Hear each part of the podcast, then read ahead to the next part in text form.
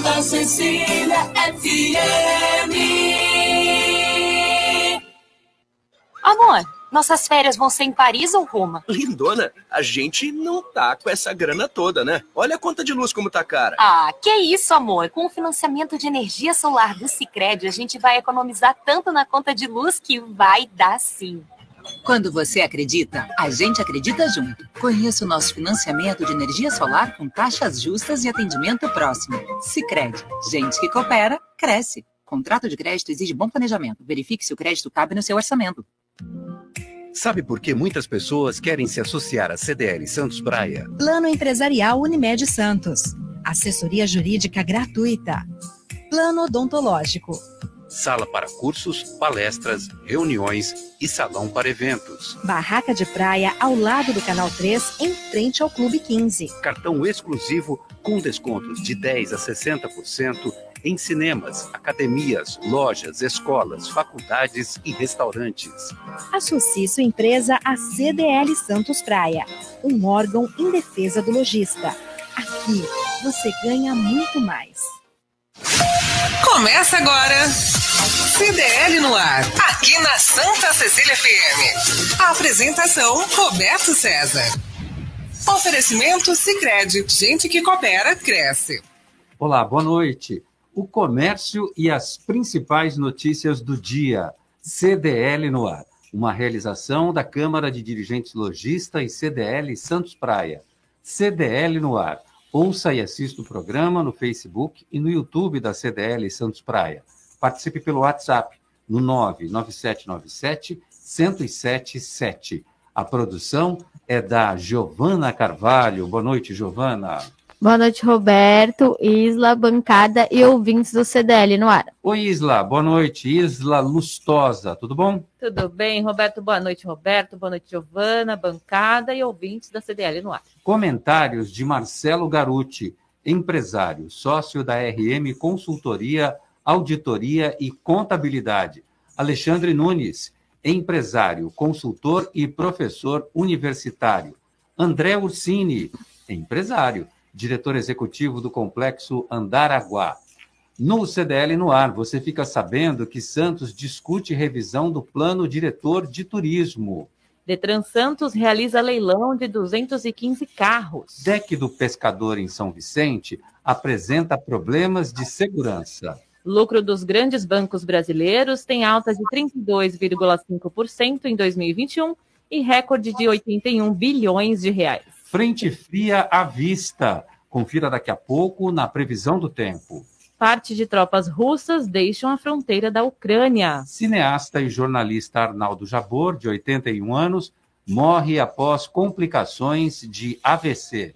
E tem muito mais. Nesta terça-feira, 15 de fevereiro de 2022, o CDL no ar já começou.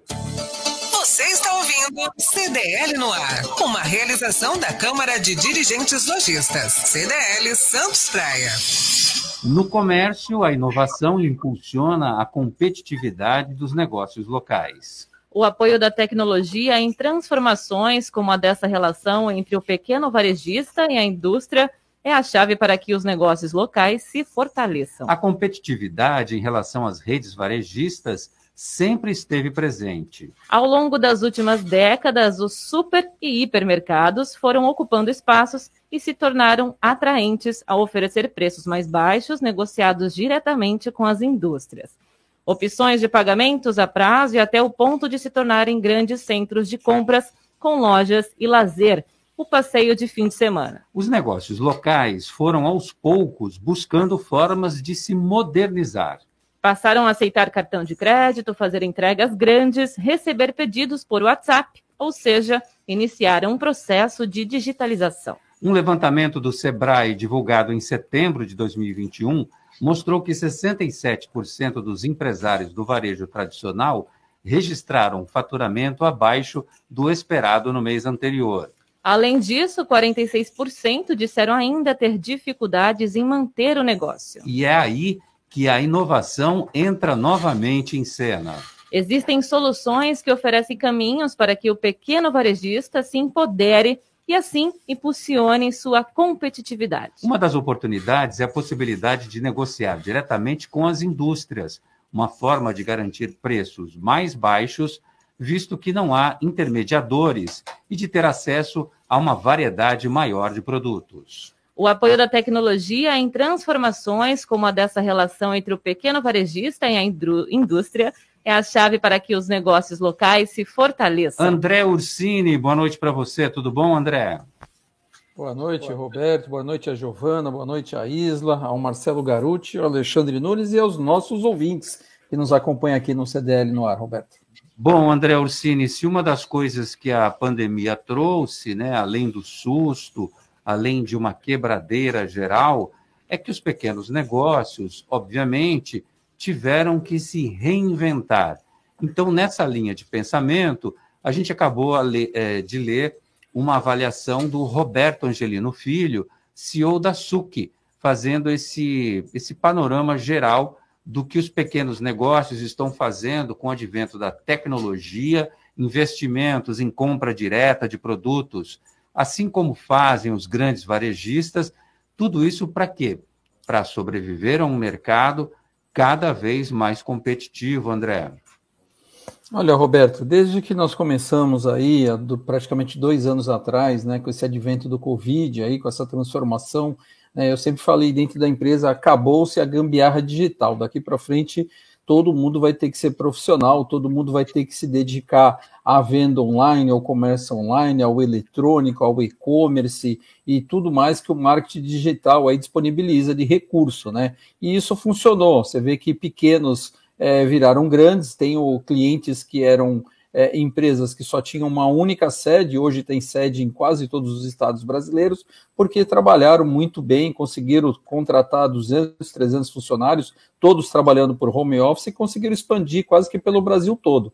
Então, assim, quem conseguiu se adaptar, sair na frente, acreditar, inovar, é, colocar todas as formas possíveis e imagináveis para trabalhar, é, e o comerciante também não fica atrás, né? Porque hoje você tem a possibilidade é, de comprar direto da fábrica em pequenas quantidades. Antigamente era só o grande que tinha é, direito a isso, porque ele comprava uma quantidade muito grande. Mas agora não. Você tem possibilidade de comprar é, mercadorias em pouco volume direto da fábrica e receber no seu, no seu comércio, porque praticamente todas as indústrias também viraram tecnológicas, é, principalmente na área de comercializar os seus produtos, né?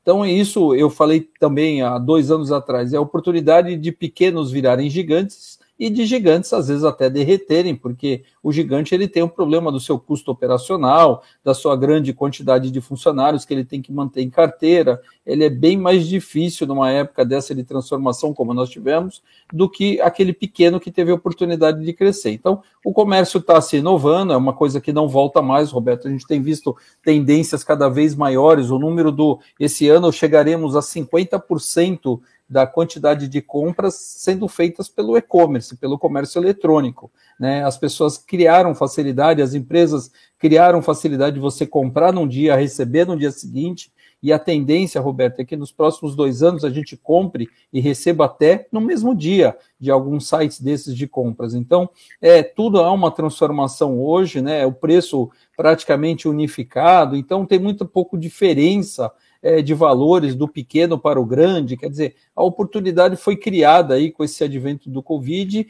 e quem consegue aí melhor se adaptar e tiver disposto a atravessar essa maratona que não é fácil, né? A gente sabe que para o pequeno comerciante, ele tem que começar a trabalhar às 4 horas da manhã e parar às 10 horas da noite, mas está conseguindo andar para frente, está conseguindo sobreviver e, principalmente, está conseguindo criar uma nova maneira de tocar o seu negócio. Às vezes com uma estrutura física pequena, mas com muita tecnologia aí conseguindo vender para todo o Brasil e até às vezes para o exterior.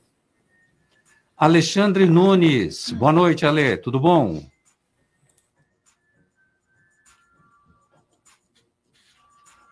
Acho que o fone dele não está funcionando. É, a gente não consegue te ouvir. Marcelo Garuti, como vai? Boa noite, São Paulino.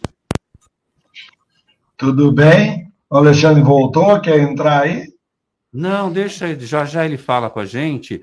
Queria perguntar é. para você, é, esse prazo que tem da nota fiscal paulista, quem tem dinheiro lá tem que fazer o tal do resgate no dia de hoje. Ainda está valendo para quem não sabia ou não teve tempo? Vai até 23 horas e 59 Hum. minutos? É isso, Marcelo Garuti? Olha, o governo colocou isso daí numa alternativa para resgate que não existia na legislação, né? Mas eh, sim, parece que hoje seria o prazo final aí para as pessoas pedirem. Quando saiu a notícia, acho que foi em novembro ou dezembro dessa alteração na legislação, eu fui lá e vi meus créditos anteriores, né? Porque não são os atuais, porque os créditos vão subindo na tua conta lá do Nota Fiscal Paulista, à medida que também os contribuintes vão subindo as notas, né? Então, são créditos anteriores que passam, às vezes, de cinco anos. Mas é, eu considero isso daí uma medida que os PROCON, os PROCONs, ou Secretaria de Defesa do Consumidor já deveria ter entrado na justiça, porque um crédito que é colocado na minha conta, porque já está na minha conta, o que o governador fez foi entrar com a mãozinha dele do Estado e lá e tirar do meu CPF. Porque os créditos estão lá para eu aproveitar para pagar IPVA, para eu aproveitar e retirar o dinheiro para minha conta, para eu doar para uma instituição. Como ele ousa dizer que ele vai entrar na minha conta e um dinheiro que eu tenho lá parado, que é problema meu, e, e sacar e excluir créditos que governos anteriores lançaram? E depois ele reclama do ditadório que o pessoal fala, né? Aí É, fica isso, difícil, né, verdade, bicho? Ele vai pegar de volta, ele não vai excluir, ele vai pegar de volta. Vai, Não, mas vai- ele não pode pegar de volta. Ele já É. me creditou, cara. Juridicamente, ele está cometendo um ato absolutamente é, errado do ponto de vista jurídico. Eu não sou advogado, mas eu tenho uma conta gráfica no Estado, onde os governos anteriores, importa, aliás, todos do PSDB, desde a criação da nota fiscal paulista, me fizeram créditos da minha conta fiscal, está no meu CPF, pro- protegido com a minha senha. Azar, azar meu se eu não retirei. Onde já se viu ele tungar esse dinheiro da minha conta?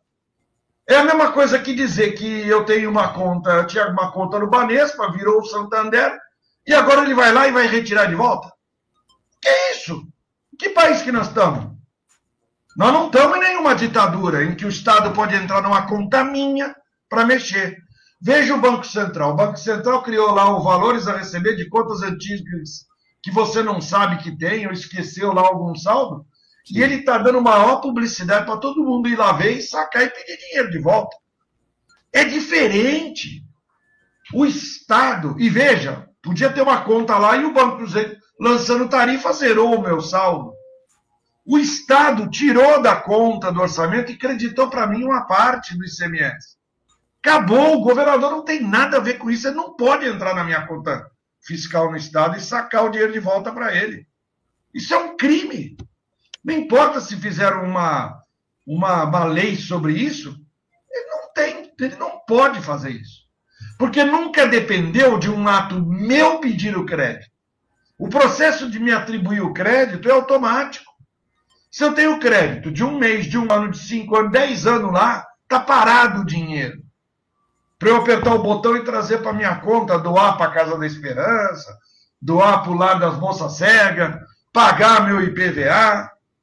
Onde já se viu esse gaiato desse governador entrar no meu, no meu dinheiro, cara? É, uma mas aí, aí, Marcelo Garuti, na semana passada, quando eu falei do PIS, que fica o dinheiro voando lá, as pessoas não sabem, é, eu vou fazer o mesmo comentário que eu fiz, porque é o seguinte: se o governo tem a nossa conta bancária certinha, já sabe é, onde, onde tem que depositar, por que então não, é um, não há um depósito automático desse valor? Agora eu tenho que ficar me preocupando em entrar no portal, olhar quanto que eu tenho. E, aliás, vamos comentar uma coisa. Já vai, eh, ao longo do tempo, que era uma grande vantagem você apurar esse dinheiro da nota fiscal paulista. Hoje são moedinhas. Não dá para É, exato.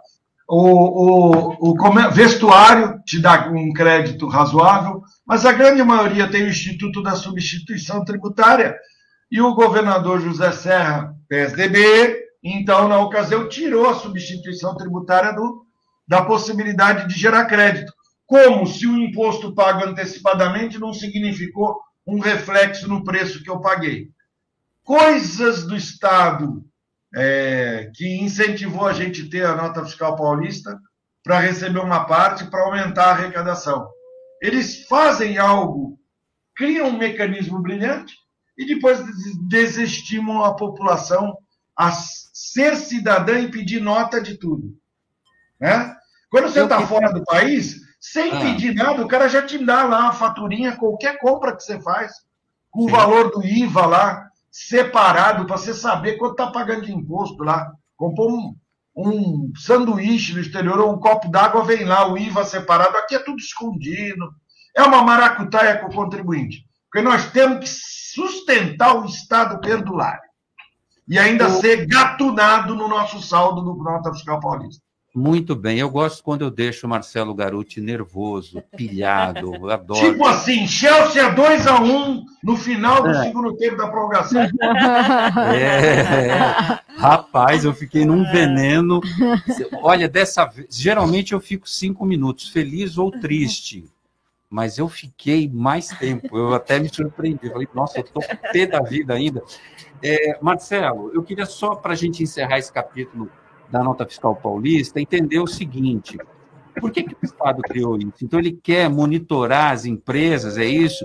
Paga-se mais ou menos imposto se o cidadão chega lá na boca do caixa e dá o número do CPF? É mecanismo de controle isso? Repare uma coisa: o Estado não pode usar a minha conta fiscal do Nota Fiscal Paulista para em nenhum momento imputar a mim algum tipo de sonegação fiscal. Não pode, está na lei. Mas ele tem na base de dados, né? Então o que acontece? Ele não pode abrir uma fiscalização porque eu comprei 100 mil reais na minha vida na babesca que eu tenho. Comprando chocolate lá, com recoberto de pó de ouro. Boa. Indo no, no, no hotel seis estrelas. E daí para frente. Tendo o barco do Cabeça Branca lá, a lancha do Cabeça Branca. Tá certo? não vou nem falar depois do, do, dos outros contratações que não tem nota fiscal envolvida nessa aí. Mas em relação a toda essa vida na Babesca, se eu disser que eu ganhei 1.212 e gastei 20 mil no nota fiscal paulista, ele não pode, mas ele tem na base de dados. A consciência social nossa, que eu quero dizer, é o seguinte: na hora que eu ponho meu CPF na nota, mesmo sendo centavos, Roberto, é meu. Eu quero de volta na forma da lei. Por que, que você vai para os Estados Unidos e você sai parecendo um, um saco de moeda como antigamente a gente vivia? Você sai fazendo barulho. Os caras dão moedinha de um centavo. Porque um dólar sempre foi um dólar e vai ser um dólar. A gente tem que valorizar o nosso dinheiro. Aqui a gente ganha balinha de troco ainda. É. é mas você não respondeu a minha pergunta é, o, o, os comércios, os empresários, os donos das grandes lojas, é, que são obrigadas a emitir a tal da nota fiscal paulista. Ou eles cupom fiscal. Isso. Por isso? É, porque na hora que eu peço para pôr a nota, o CPF, ele vai ter que fazer um cupom fiscal, pôr o meu CPF e aquela venda fica registrada. Então ele vai contribuir com os impostos deles que retornam para mim em forma de de é, saneamento básico, educação, assistência social à saúde. Então, se toda a sociedade se, con, com, é, se conscientizar de pedir a nota fiscal, a arrecadação vai para o píncaros da glória. Porque quando o cara não pede, a maioria dos, muitas vezes os comerciantes não perguntam se quer CPF na nota ou não. E não tiram nota, Roberto. Não é todo mundo que tira todo o faturamento. É Alguns cometem a besteira de não tirar nota com eu pagando, pagando com cartão de débito e crédito, com eu pagando com vale refeição, vale alimentação. Os caras não tiram nota, depois ficam expostos, porque as administradoras de cartão mandam a informação para o fisco. Ah, é. então é cruzar. é totalmente rastreável. Nós vivemos um Big Brother tributário. É uma brincadeirinha de faz de conta. E os, e os, e os órgãos públicos, eles têm um negócio a favor que não tinham há 20 anos atrás. Eles têm um negócio chamado supercomputador. Eles não precisam ter fiscal na rua. Eles apertam o botão, definem a malha que eles querem. Eles querem fiscalizar pessoa física, pessoa jurídica. Que faturamento? Aperta lá o botão e sai a capivara de um monte de ordem de fiscalização já com todos os dados cruzados, Roberto. Aí vem o contribuinte aqui chorar, pitanga, meu, chegou isso aqui para mim. E aí, você me disse que você só tinha tirado 10 mil de nota. Como é que você. Aí ele traz, às vezes ele traz assim, Roberto. Hum. Olha, eu, tenho, eu tinha essa conta aqui no Bradesco, mas eu esqueci de trazer para você. Nessa conta eu tenho o Visa, o Master, a, a Redcard, e eu recebo 100 mil de cartão por mês. Ai, que legal! É, então só- aquele banquinho de 20 mil por mês foi que tu me trouxe? É. Bom, Aí fica é, difícil, né? é muito. Quando a pessoa física cliente desse comerciante chega e fala, eu quero meu CPF na nota. Pronto. Se amarrou o contribuinte, o comerciante. O Nicolau não está aí, né? Ainda bem. Opa. Olha,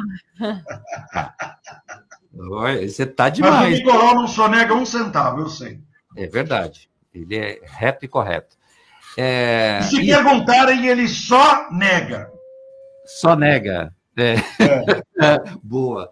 Santos discute revisão do seu plano diretor de turismo. Uma audiência pública virtual sobre a revisão do Plano Diretor de Turismo de Santos vai contar com a opinião dos Santistas, hein? O objetivo de revisar o PDTUR é rever diretrizes, analisar projetos executados em andamento. Além disso, determinar ações para os próximos anos e prioridades, pensando tanto no desenvolvimento do turismo quanto na melhoria da qualidade de vida de todos. Uma equipe da Secretaria de Empreendedorismo, Economia Criativa e Turismo, a CEECTUR, olha o nome bonito, responsável pela revisão, vai analisar a viabilidade de todas as propostas da audiência para inclusão no plano. Depois, o documento deve ser encaminhado ainda neste semestre para votação e aprovação na Câmara Municipal. O Alexandre Nunes, boa noite para você. Deixa eu ver se o Alex- o Alexandre já consegue conversar com a gente. Fala, Lê. Boa noite, Roberto. Me ouvem? Agora sim. Maravilha. Boa noite, Roberto, Isa Lustosa, Giovana, meu amigo André Orsini, Marcelo Garuti, nossos ouvintes, quem nos acompanha pelas redes sociais com as imagens. De fato, é uma necessidade que a lei impõe. Né? Desde, aquele, desde a promulgação da Lei 1261 em 2015, que ali fixou né, as regras é, para que nós tivéssemos 70 instâncias turísticas no estado de São Paulo e a possibilidade de criação de mais 140 municípios de interesses turísticos, é, também estabeleceu o regramento da necessidade que todos esses 240 municípios, sejam as 70 instâncias ou os 140 municípios de interesse turístico, que à época ainda não haviam sido identificados, mas hoje já estão na sua plenitude. Então, para que o nosso ouvinte possa compreender, dos nove municípios aqui da nossa região metropolitana da Baixada Santista, oito são instâncias turísticas. É o caso de Bertioga, Guarujá, Santo São Vicente, Praia Grande, Mongaguá, Itanhaém e Peruíbe, e a nossa querida Cubatão, ele é um município de interesse turístico. Mas o que fala a legislação a 1261 do Estado? A necessidade que essas instâncias têm de apresentar um seu plano diretor com, um horizonte de 10 anos, mas que a cada três anos necessitam de uma revisão. Afinal de contas, existe uma dinâmica na vida do turismo, de uma maneira geral, mas também na vida do, do comportamento de infraestrutura, dos serviços e do próprio mercado turístico. Então, o que nós vivemos hoje à tarde, inclusive, essa foi a audiência pública de hoje à tarde, para que pudesse ser feita essa oitiva, coletar informações da sociedade, do trade turístico de uma forma geral na cidade de Santos, para que pudesse então compor essas sugestões às eventuais, os eventuais ajustes no plano diretor de turismo então da cidade. Então essa legislação de 2015, ela, ela impôs até 2018 a feitura do plano diretor com horizonte de 10 anos e a cada três anos então a sua revisão, o que era para ter deixado Uh, até o ano passado, por conta da pandemia, foi prorrogado, então, até o final desse ano, para que, as, para que todas as instâncias e os municípios de interesse turístico pudessem, então, fazer os ajustes necessários para que o plano diretor possa ser efetivamente um balizador, Roberto. Porque não adianta só fazer planejamento e não fazer o fazejamento, né? Então, é necessário que a gente tenha, de fato, um plano diretor, compreendendo que turismo faz parte do desenvolvimento econômico, compreendendo que o turismo acaba, de uma maneira geral, é, deixando muito clara a necessidade do município, da cidade, ter uma infraestrutura, primeiro, capaz de atender o próprio morador, e essa capacidade de, de atender o morador também possa ser utilizada, compartilhada com os nossos visitantes. Então, hoje a gente tem uma série de gargalos, não só na nossa cidade, como em todas as demais cidades da nossa região. Uh, vou tocar num ponto aqui, o Ursini vai fazer parte né, de um evento que vai ocorrer no próximo dia 11 de março, estou me antecipando aqui, mas que tem a ver com a questão da mobilidade urbana intra-regional, a ligação seca Santos-Guarujá, que isso impacta diretamente na atividade turística da nossa região como um todo. Da compreensão que juntos, de maneira sinérgica, conseguiremos ofertar um produto turístico muito maior, muito melhor qualificado e atrair o mercado tanto nacional e internacional com outro olhar.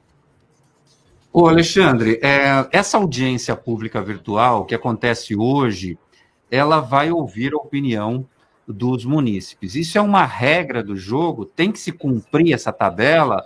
Ou, de fato e de direito, essas opiniões é, são consideradas? Vamos pensar, Roberto, que a gente não, é, Como no futebol a gente fala que não tem mais nenhum time bobo, no turismo e a sociedade como um todo, ela também não está mais, ah, digamos assim, à margem das tomadas de decisão. Nenhum gestor público vai ser capaz de estabelecer políticas públicas sem ouvir a sua sociedade. Isso acontece em todos os vetores, seja num plano diretor do município, que fala do desenvolvimento econômico, do seu abairramento, da sua, da sua distribuição física, daquilo que se enxerga com políticas públicas para avançar economicamente o município, sejam nos planos específicos, como é o caso do turismo. Então, ouvir a sociedade, que todos nós vivemos na cidade, né? A gente estava discutindo agora a questão da nota fiscal paulista, isso também a gente pode observar também no âmbito federal, aí, a, a, como bem lembrou o Marcelo, né? questão dos supercomputadores, mas no fundo, no fundo, a gente vive nas cidades. A nossa vida se dá nas cidades, né? A União e o Estado são figuras alegóricas de direito, obviamente, para ordenamento da sociedade. Mas tudo acontece nas cidades, inclusive aquilo que serve para atrair ao visitante, serve em primeiro lugar para nós enquanto moradores. Então é fundamental que haja participação. E mais do que nunca, Roberto e ouvintes, não há políticas públicas em qualquer setor que a gente não tenha a participação efetiva da sociedade, e é exatamente isso que se cumpriu no dia de hoje no que tange ao turismo em Santos. Muito bem. Bom, ontem a Sueli Martinez esteve aqui no programa, ela que é diretora do Concais, em Santos, e havia uma expectativa muito grande pelo retorno da temporada de cruzeiros. E ela estava numa torcida imensa. Giovana Carvalho, já tem informação sobre isso? Tem. A volta dos cruzeiros é mais uma vez adiada. Nova data é 4 de março. O Brasil não terá cruzeiros até dia 4 de março, mais uma vez, a suspensão das operações foi prorrogada. A volta estava programada para o dia 18 de fevereiro, mas a CLIA Brasil, Associação Brasileira de Navios de Cruzeiros, anunciou hoje que o prazo foi estendido para dar a continuidade ao criterioso trabalho e discussões com as autoridades nacionais, estaduais e municipais para a retomada dos cruzeiros. Nenhum navio está em atividade no país desde o início de janeiro. Muito bem. O Alexandre Nunes, mais uma prorrogação, mais 14 dias. Vai de 14 em 14 e a temporada vai indo embora, né? Vai se esgotando. Eu tive a oportunidade de ler o documento da CLIA, que foi repassado hoje ao mercado de turismo por volta do meio-dia, onde há um posicionamento da, da, desse adiamento do retorno, como já fez a leitura aí a Giovana para o próximo dia 4 é, por outro lado, existe sim uma preocupação muito grande e deixar muito evidente por parte das armadoras todos os cuidados que você tem no, no, trânsito das pessoas a bordo, mas o que é interessante notar, e no documento da CLIA isso aparece de maneira bastante explícita, que como você tem é, praticamente todos os dias testagem a bordo nos navios, você pode detectar sim né, a infecção pelo coronavírus daquele passageiro eventual que está fazendo o seu cruzeiro. Mas essa infecção não foi eventualmente acontecida a bordo, já foi trazida e, não, e eventualmente não detectada por um exame PCR feito 72 horas antes, né? Porque a gente tem um tempo também ideal para ser feita a feitura, como dizem os infectologistas, né? Que a gente só consegue ter o termômetro da infecção a partir de 72 horas, daí em diante. Então, pode haver essas coincidências, mas como você tem a testagem diária, né, e é uma testagem feita pelos protocolos que foram acertados entre a CLIA, portanto, entre as armadoras, e a Anvisa, Agência Nacional de Vigilância Sanitária, coloca que a testagem é feita aleatoriamente com todos os passageiros e tripulantes que estão a bordo dos navios de passageiros. Então, apesar de todo o rigor, de todo o entendimento de que o navio pode ser né, um local seguro para que a gente possa fazer a nossa viagem de lazer, curtir um pouco o nosso tempo livre, isso foi uma tomada de decisão da CLIA, postergando um pouco mais, e que nós lamentamos, né, dadas as circunstâncias do mercado e do, e do período do ano, não haver os. Já não tivemos né, é, muito efetivamente os cruzeiros de Natal e Ano Novo, e seguramente não temos agora os cruzeiros de Carnaval, uma vez que o Carnaval é no próximo dia 1 então a retomada dos cruzeiros do dia 4 já deixa evidente que não teremos os cruzeiros de Carnaval, que certamente sempre atraíram um grande e expressivo número de passageiros. Bom, e já foi identificada uma nova variante do coronavírus. Essa não vai ter esses nomes de alfabeto grego, ela chega com um nome diferente aí. Mas já tem mais uma aí para a gente conviver no nosso dia a dia. Se liga no WhatsApp da Santa Cecília FM. 99797 1077. QDL no ar. Com a Isla Lustosa. Fala, Isla. Quem tá por aí? Ah, o César Rodrigues mandou mensagem aqui pra gente. Boa noite, na sintonia. E falou, garute sendo garute. É, nervosinho demais. Alexander mandou aqui um buenas noches pra gente, pra todo mundo. E falou, eita que o RC nossa, Roberto César, ultimamente só anda nos trinques, como dizia minha avó. É meu, é meu uniforme dos eventos, mas eu, eu tô louco para voltar a usar minha velha e boa camiseta, viu, meu caro Alexander? Mais uma pessoa aqui, Henrique Júnior, boa noite, sempre na sintonia, bom programa pra gente. E tem um áudio aqui também, vamos ver. Pedro. É do Pedro? Isso. Fala, é da Praia Grande. Fala, Pedro. Vamos lá. Boa noite, Roberto César e bancada. Aqui eu de volta, Pedro Teixeira da Praia Grande. Sabe, eu tenho uma dúvida Diga. grave. Ele fala eu formei aqui na Praia Grande e eu sou obrigado a pagar o INSS. Mas esse INSS não vai me servir nunca, porque eu, eu sou Já é aposentado. Como que eu posso desvincular desse, desse INSS se eu não vou precisar? Se eu, se eu precisar do INSS, eles não vão me, me, me servir porque eu já tenho o Já é aposentado, claro. É, então, deixa eu perguntar para o Marcelo Garuti. Marcelo Garuti, o nosso Pedro da Praia Grande tem um MEI e paga aquela contribuição de 60 reais e alguns centavos, que eu não vou lembrar de cabeça agora, valor novo para 2022. Mas ele está reclamando que ele paga INSS, mas ele já é aposentado. O que é que dá para fazer no, caso dele? Eu não sei por que, que ele acha que esses 60 e poucos reais seja INSS. Essa é uma taxa mensal que todo MEI paga compulsoriamente por ser microempreendedor individual. Repare que ele paga 60 reais, vamos falar número redondo, 60 reais para ele ter a meizinha dele. Se ele não faturar nada, vai pagar 60. Se ele tirar 6.700 reais de nota, vai pagar 60. Então não é um INSS. Se ele não fosse aposentado, ele tinha garantia de um salário mínimo se ele, se ele tivesse auxílio doença, invalidez, se ele viesse a faltar, a esposa teria pensão de um salário mínimo por ser meio.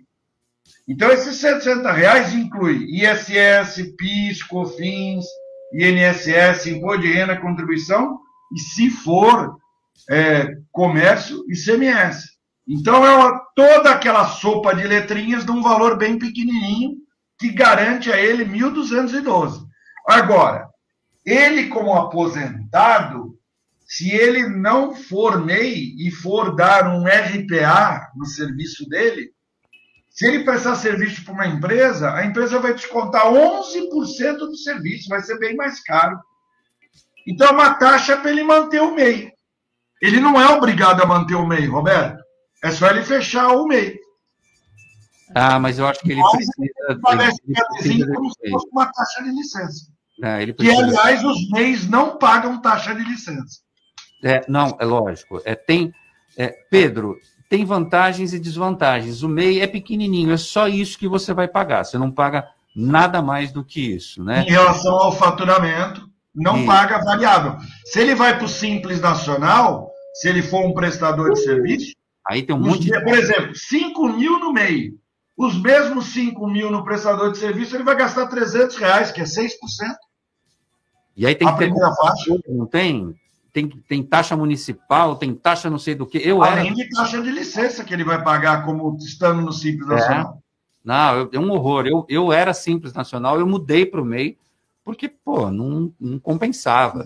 Eu O MEI é pagava- fixo um valorzinho, só que a aposentadoria é 1.212. É. Qualquer problema que tiver. Muito bem. É, Giovana Carvalho, é, quem está aí no Facebook?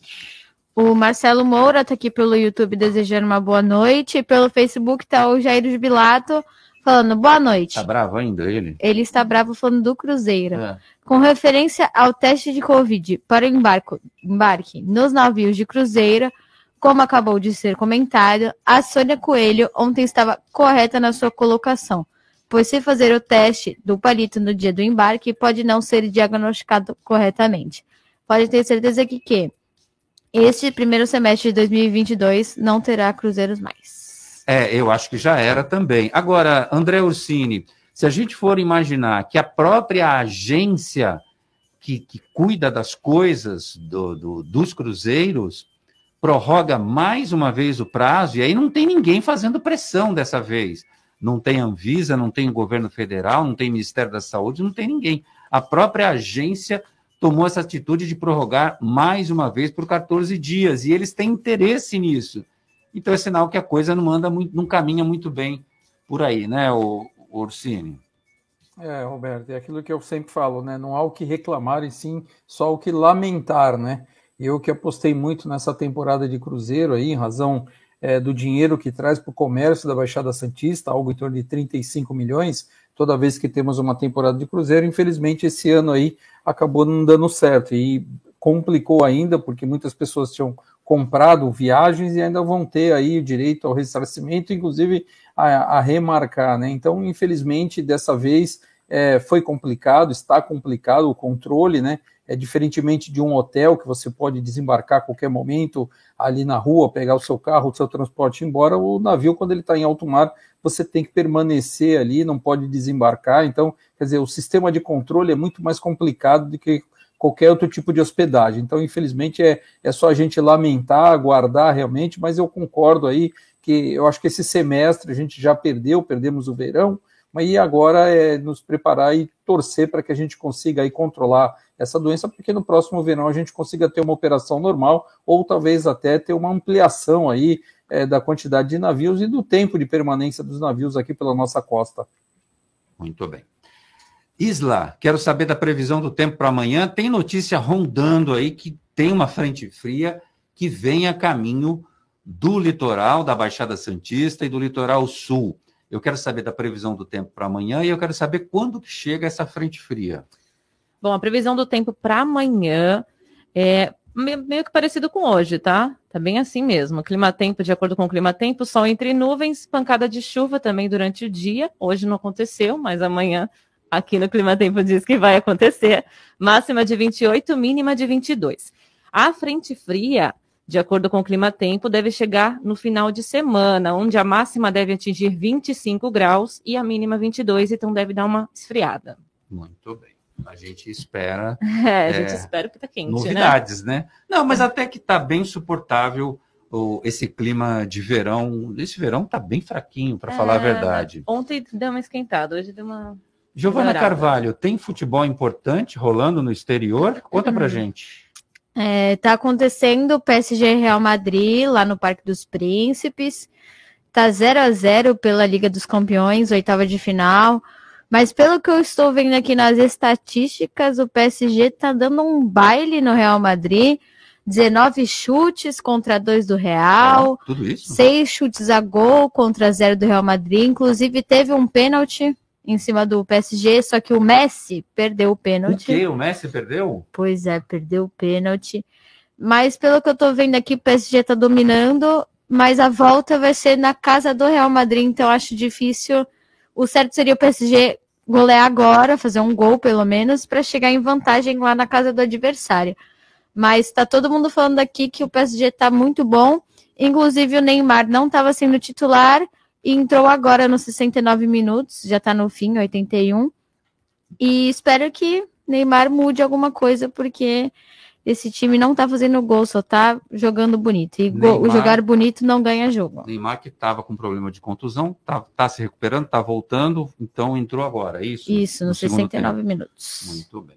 Me permita só um comentário de 15 segundos. So- O São Paulo e o PSG igualzinho, 80% de posse de bola faz um gol. Ô, Ah, o saco. também tá assim. É, é. Ah, bom, é, esse negócio de posse de bola é importante, tal, mostra uma superioridade e tudo mais, mas bola na rede é o que interessa. Bom, eu quero dar uma volta de carro agora, Giovana Carvalho, porque está chegando no alta rotação o nosso colunista que fala de uma paixão nacional que é de carros. Dicas CDL no ar. Alta rotação. Com o Christian Sérgio. Boa noite para você, Christian. Olá, Roberto, os amigos da bancada e os ouvintes do CDL. Pessoal, como transportar o seu pet sem riscos no automóvel? Para quem gosta de passear com o seu pet no carro, alguns cuidados devem ser tomados. Existem cinco formas seguras para transportar o seu pet, como caixa de transporte, cestinho ou cadeirinha, cinto de segurança, grade de contenção ou capa protetora para o banco traseiro. A caixa de transporte deve ser fixada pelo cinto de segurança do veículo no banco traseiro. Precisa ser ventilada e ter, uma, ter um tamanho de acordo com as dimensões do animal. Ah, o- existem caixas que podem ser acomodadas também no compartimento de bagagem, tipo no porta-mala. Mas elas devem ser bem fixadas e a área tem que estar bem ventilada. As cadeirinhas ou cestinhos são recomendadas para animais de pequeno porte. Elas são projetadas para serem utilizadas com os animais utilizando aquela coleira do tipo peitoral, devem, devem ser fixadas no encosto de cabeça do banco traseiro e retidos também no cinto de segurança do veículo, em alguns determinados modelos. Cães de porte médio ou grande podem ser transportados com o cinto de segurança na posição central do banco traseiro, com os adaptadores presos à coleira do peitoral do, do animal e fixados nos encaixes do banco né, e também no cinto de segurança. As grades de proteção limitam a circulação do animal dentro do carro e evite que ele coloque a cabeça para fora da janela ou tente saltar do veículo. Já a capa protetora do banco traseiro pode ser usada com o cinto de segurança, minimizando os riscos do animal sofrer ferimentos numa desacelera- desa- desaceleração brusca ou então numa freada forte. Ok, pessoal? Essa é mais uma dica da gente. Voltamos na próxima com mais dicas do Alta Rotação. Abraço a todos. Grande, grande Christian Sérgio, obrigado pelas informações. Baixe o aplicativo CDL Santos Praia, disponível nas plataformas iOS e Android. E acompanhe ao vivo o CDL no ar. CDL Santos Praia, Restaurante Fogo de Minas e o projeto Caça Talentos. A ideia é aproximar as empresas que estão com vagas abertas e os candidatos que estão à procura de uma recolocação no mercado de trabalho. As empresas poderão enviar as vagas e os candidatos o currículo para o WhatsApp da CDL Santos Praia no 974163946 ou pelo e-mail cdl@cdlsantospraia.com.br. Após o recebimento dos currículos, os candidatos passarão por algumas etapas de seleção e treinamento. Projeto Caça Talentos, uma realização da CDL Santos Praia. CDL no ar. Oferecimento Sicredi. Gente que coopera cresce. Quebrou a Quebrou tela, a do, seu tela do celu- seu celular? A Slex troca para você no mesmo dia. Telas originais com garantia e muita qualidade. E mais, manutenção completa de todos os tipos de computadores, PCs e notebooks. Assistência técnica com garantia para o conserto do seu micro-ondas e de TVs de todas as polegadas. WhatsApp da Slex.com 981405595. Na Slex você encontra uma linha completa de eletrônicos e acessórios. Slex.com, Avenida Ana Costa, 530, Galeria Quinta Avenida, Loja 9, no Gonzaga, em Santos. Vai montar o seu negócio próprio e quer entender de tudo que é necessário. Tem a sua empresa e quer acompanhar os resultados que ela apresenta. Saiba que nós da RM Auditoria Contábil já oferecemos há mais de 30 anos esses serviços. O conceito de parceria com o cliente, nosso maior ativo, faz com que estejamos sempre prontos a atender suas demandas. Equipe técnica treinada e motivada para executar as tarefas que o seu negócio necessita, pois o nosso objetivo é que seus números sejam tratados com eficiência. RM Auditoria Avenida na Costa 258, quarto andar em Santos. Telefone 3208-2444. RM, somando o nosso futuro ao seu. Minuto Seguro. Oferecimento Embaré Seguros, a corretora especializada em cuidar de você.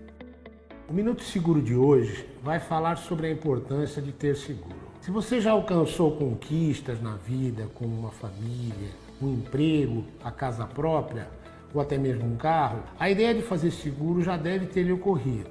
E junto com ela, a dúvida: vale a pena investir em proteção ou é desperdício de dinheiro? Seguro é uma forma de prevenção e investimento para você. Consulte um corretor da Embaré, tire as suas dúvidas e fique seguro. Minuto Seguro. Oferecimento Embaré Seguros, a corretora especializada em cuidar de você. Você. De você. você. CDL no ar. Oferecimento Sicredi. Gente que coopera cresce. Estamos de volta com o CDL no ar até às sete da noite com informação e prestação de serviço para você, nosso ouvinte, que está aí circulando pelas principais ruas e avenidas da cidade, está no seu trabalho, está em casa, está de boa, está de folga, está longe daqui, está ouvindo a gente pelas, pelas mídias sociais em todo o mundo. O André Ursini, você vai participar do quê que o, o Alexandre Nunes disse que você vai participar? Fórum de Mobilidade, é isso, meu caro? Não, Roberto, Dia, dia 11 de março aí teremos um, evento para discutir aí ah, o projeto do túnel, né, da ligação seca entre as cidades de Santos e Guarujá, aonde ah, depois da, da, minha participação vai entrar o presidente Jair Bolsonaro e o ministro da Infraestrutura Tarcísio. Então é para a gente discutir, falar sobre a, a ligação seca, esse importante é, equipamento aí que está faltando na nossa região e que a gente precisa definir de uma vez, né? E no dia 21 de fevereiro, agora também vou participar é, de um evento aqui na, na do LID para falar sobre desenvolvimento da Baixada, nova descida da Serra que está sendo estudado pelo governo do estado, ter uma nova opção de descida, falar sobre o zoneamento ecológico econômico que está aberto para consulta pública até março, que foi aberto em dezembro pelo governo do estado. Então tem dois importantes eventos aí que, que vão acontecer agora em fevereiro, dia 21 de fevereiro, depois dia 11 de março aí para a gente discutir sobre a nossa região. Alexandre Nunes, acabei de receber aqui a informação do jornalista Carlos Raton, do Diário do Litoral, a Justiça suspendeu aquela decisão do Condepasa sobre o tombamento do campus Boqueirão da Santos. A Condepasa tinha dito que não, o arquivo não precisa, eh, não veio documentação a tempo, nem da Casa Amarela, que era o prédio da Faculdade de Direito, e nem da FAUS, o prédio da, da Faculdade de Arquitetura e Urbanismo, e aí, por falta de documentação, é, o Condepasa simplesmente não deu é, seguimento a esse processo de tombamento. Agora teve uma juíza que reverteu essa decisão. Eu queria saber a sua opinião em relação a este assunto. Olha, Roberto e ouvintes, o tombamento de um, de um bem, né, nós temos aí, para a gente, para o nosso ouvinte compreender, nós temos os chamados bens tangíveis e bens intangíveis, que são suscetíveis a tombamento. Então, quando você pega, por exemplo, a questão da gastronomia, para dar um exemplo aqui, né, você, vai, você vai à Bahia e come um acarajé, o acarajé faz parte do, do patrimônio imaterial, né, do que nós temos da gastronomia. Quando a gente fala de um bem imóvel, de um bem construído, de um bem imóvel, melhor dizendo, de uma edificação, o tombamento ele, ele preconiza que você está zelando por aquele bem porque ele tem uma relevância para contar a história, né? não só da arquitetura, mas também da, da urbanização daquela localidade, né, daquele território. Por isso que nós temos aqui, na questão do Centro Histórico de Santos, o tombamento de vários bens né, de, de, patrimônio material, do patrimônio imóvel, né, uma série de, de, de, imóveis no centro histórico, notadamente ali né, concentrados na rua 15 de novembro, na rua do comércio, e por tombamento de diversos órgãos. Né? No âmbito federal, por exemplo, a nossa igreja do Valongo está tombada em âmbito federal pelo IFAM, que é o Instituto do Patrimônio né, Histórico, Artístico e Natural, que faz o tombamento em âmbito federal. Portanto, aquele bem tem uma relevância para o Brasil, para o país. Quando nós temos um tombamento em âmbito estadual pelo CONDEFAT, né, que é o Conselho de Defesa do Patrimônio Histórico, Artístico, é, Natural e Turístico do Estado de São Paulo, vamos dar o um exemplo aqui da Bolsa Oficial do Café, né?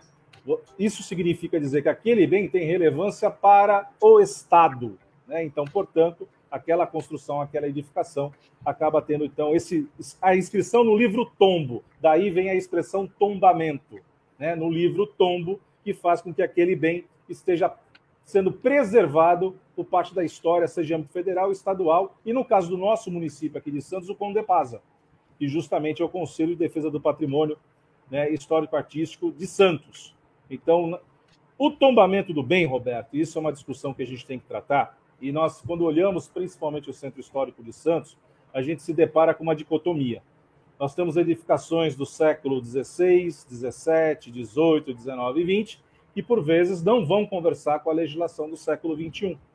Quando a gente fala aí da necessidade do AVCB, a necessidade de alterações construtivas para garantir né, a movimentação das pessoas em determinadas edificações, para determinados usos. Então, o que nós vimos, né, o que a gente vem acompanhando ao longo do tempo, uma boa parte dos bens tombados literalmente estão tombando.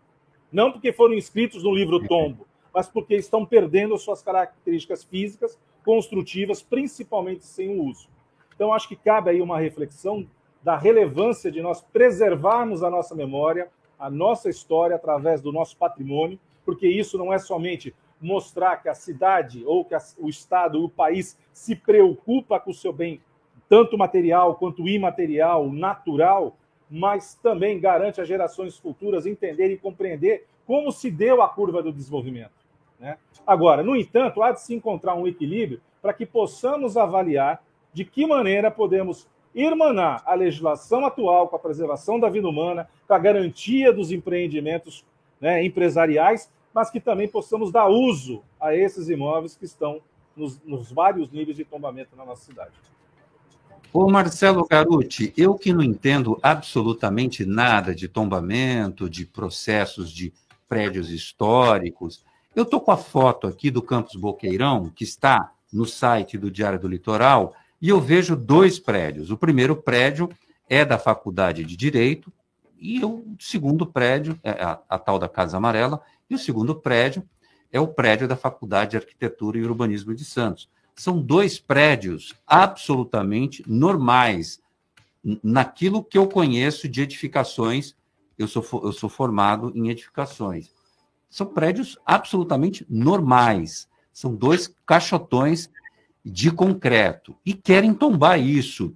Eu quero saber a sua opinião, porque a minha, amigo, eu não estou conseguindo entender esse esforço todo para o tombamento desses dois prédios que são, na minha opinião, absolutamente normais. Além de não ser justo com os proprietários dos imóveis, seja ele a instituição da UNB Santos, a, a entidade que seja proprietária desses imóveis, ou pessoas privadas, né? Pessoas é, que têm chalés, por exemplo, no Macuco ali, é, eu já falei aqui no programa da outra vez. É desapropriar por conta da história e de preservação de aspectos que o município entende que pre precise preservar. Desapropria, paga a desapropriação e assume a responsabilidade de manutenção. Diz, é, fazer o tombamento e deixar a conta para o proprietário é uma grande piada. Quando há o tombamento, começa o processo que o Alexandre falou de tombar, dele desabar.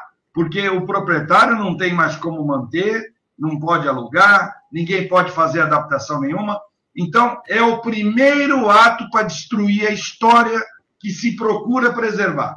Então, o Instituto Municipal, Estadual, Federal, já que da outra live foi falado dos três órgãos que podem considerar os tombamentos, tem que associar com a desapropriação. Seja a verba federal, estadual ou municipal, para que quem estava lá deixe para a história o, o, o, o bem que quer preservar aquele tipo de construção, aquele sítio arqueológico, etc, etc, etc e tais. Ponto. Sem a desapropriação, é enganação essa história de preservação. Ninguém consegue. Ninguém, como proprietário privado de uma residência que for tombada, vai conseguir preservar isso daí. É. Bom, eu acho que a gente ainda vai ver várias cenas de capítulo dessa novela que não deve parar por aí de jeito nenhum. Futebol com Alex Frutuoso. Boa noite, Alex.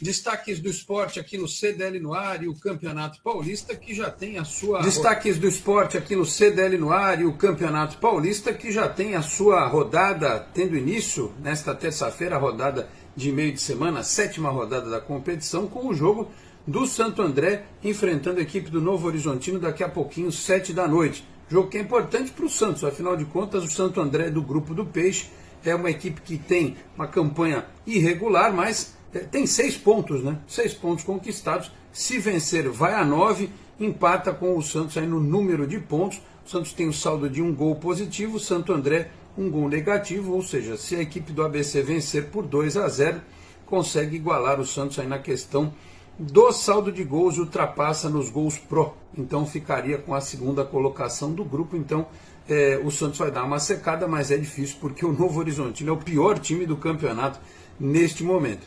Campeonato que tem sequência com jogos a partir de quarta-feira. O Palmeiras, por exemplo, voltando, né? Enfrenta a Ferroviária em Araraquara nesta quarta-feira. Também tem Ituano e Guarani. Ponte Preta e Botafogo de Ribeirão Preto. O Corinthians pega o São Bernardo, que é o time líder né, do seu grupo, o grupo B, que é o grupo do São Paulo. É, na quinta-feira, o Santos vai até Mirassol enfrentar a equipe da casa. Aliás, espera aí para ver se vai contar com o Ângelo, recuperado de lesão no tornozelo. É, também na quinta-feira, Bragantino e Água Santa, outro jogo importante porque do grupo do Santos. E o São Paulo, na quinta-feira, nove e meia da noite, pega a equipe da Inter de Limeira. Portanto, a rodada do Paulistão tendo início hoje e seguindo até a próxima quinta-feira, tá certo? Destaques do esporte aqui no CDL no ar. Grande abraço a todos e até a próxima. Tchau, pessoal. É, então, o PSG fez um gol nos 90 minutos com os acréscimos, os últimos minutos de acréscimo, foram quatro minutos de acréscimo, e o PSG fez gol no terceiro minuto com Mbappé. Então, pelo que eu pesquisei aqui, falaram que o jogo mudou totalmente depois que o Neymar entrou. Então, ele é uma peça muito fundamental. É um craque, de fato, né? O Neymar é indiscutível. Tá numa, não está numa fase boa, mas Sempre, sempre craque esse menino. Menino Ney. O comércio e as principais notícias do dia. CDL no ar. Bom, Giovana Carvalho, 1857, é isso? 57. Só resta dizer adeus. André Ursini, grande abraço para você. Obrigado pela participação. Abraço, Roberto. Abraço a todos. Fiquem com Deus. Tchau, Alexandre Nunes. Grande abraço, Roberto, aos nossos ouvintes. Até a próxima professor Alexandre Nunes. Marcelo Garuti, na próxima eu quero saber se auditoria em empresa é só para empresa que está quebrada, com problema, ou uma empresa saudável pode fazer é, uma auditoria ou deve fazer uma. Mas aí você vai. Guarda suspense, segredo, a gente vai falar isso na semana que vem. Um abraço para você, São Paulino. Grande abraço e governador Dória, o meu você não viu. Já acabei de resgatar os meus sete reais e quinze centavos. Vou sair gastando que nem um louco agora. Vai na padoca e compra lá um, um punhado de pão de cará e, e umas médias. Sete reais e quinze centavos. Compra tudo de média. Boa Pronto, noite. acabou. Tchau, Giovana. Tchau, boa noite a todos. Tchau, Isla. Tchau, boa noite a todos. Para você, ouvinte do CDL no ar, um grande abraço. Amanhã a gente está de volta às seis. Você ouviu? CDL